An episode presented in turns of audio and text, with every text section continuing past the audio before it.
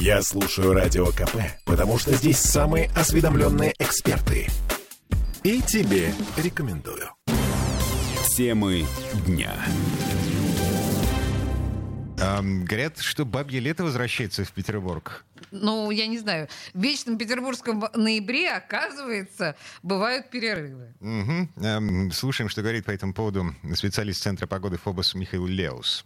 Сегодня ночью через нас, наш регион пройдет теплый фронт, который вызовет дождь, который опять пройдет ночью. Так что-то нам последние дни везет, что дожди больше ночные часы проходят. А потом, уже начиная с завтрашнего числа и выходные, мы окажемся в теплой части циклона, так называемый теплый сектор циклона. Температура будет днем подниматься до 10-12, а может даже до 13 градусов. Ну, насчет названия, там бабе лето, не бабе лето, ну, в общем, какое-то приятное потепление. При этом будет преимущественно без осадков, и даже в отдельные часы, скорее всего, будет э, переменная облачность и будет проглядывать солнце. А на следующей неделе, первая неделя ноября, такого тепла уже не будет, но при этом сохраняется э, теплая для начала ноября погода.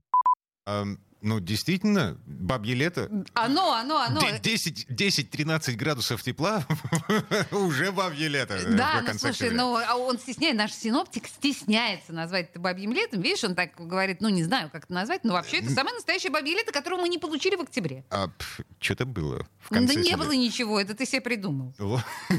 Ладно, хорошо. Мне очень хотелось, чтобы было. А, Мы слушали ведущего э, специалиста Центра погоды ФОБОС Михаила Леуса. А, Ну, готовимся в эти выходные. А, Во-первых, в Петербурге локдаун начинается в субботу, а во-вторых, Ура, ура, каникулы. есть возможность э, уехать Ну, за город. погулять, да, действительно. погулять. Темы дня.